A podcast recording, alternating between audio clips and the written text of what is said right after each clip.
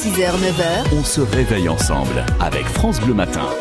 À l'approche des élections du 26 mai, on vous en parlait tout à l'heure, France Bleu a choisi de vous parler des décisions de l'Union européenne qui ont une conséquence sur notre vie de tous les jours.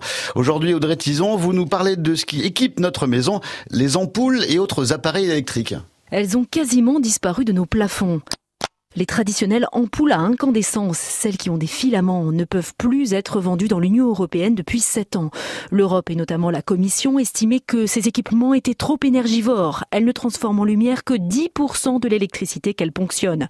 Une interdiction saluée par Raphaël Bartholomé de l'UFC Que Choisir. Clairement, la logique, c'est de promouvoir à la fois une consommation responsable de la part des consommateurs, mais aussi d'inviter, d'inciter les fabricants à penser à des ampoules moins énergivores. Les ampoules LED se sont particulièrement développées un peu plus chères à l'achat. Elles consomment beaucoup moins d'électricité.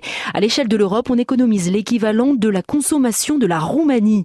Des économies, l'Europe en provoque aussi avec les étiquettes énergie sur l'ensemble des appareils électriques. C'est une démarche qui a vraiment pour objectif de permettre aux consommateurs de connaître au premier coup d'œil la consommation énergétique d'un appareil du quotidien, les lave-linges, les frigos, les télévisions et euh, récemment par exemple les pneus. Des étiquettes qui vont du rouge au vert, de la lettre D à la lettre A, voire A+++.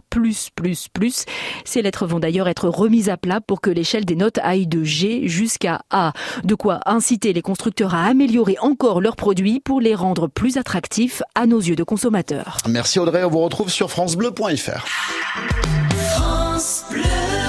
France Bleu Besançon.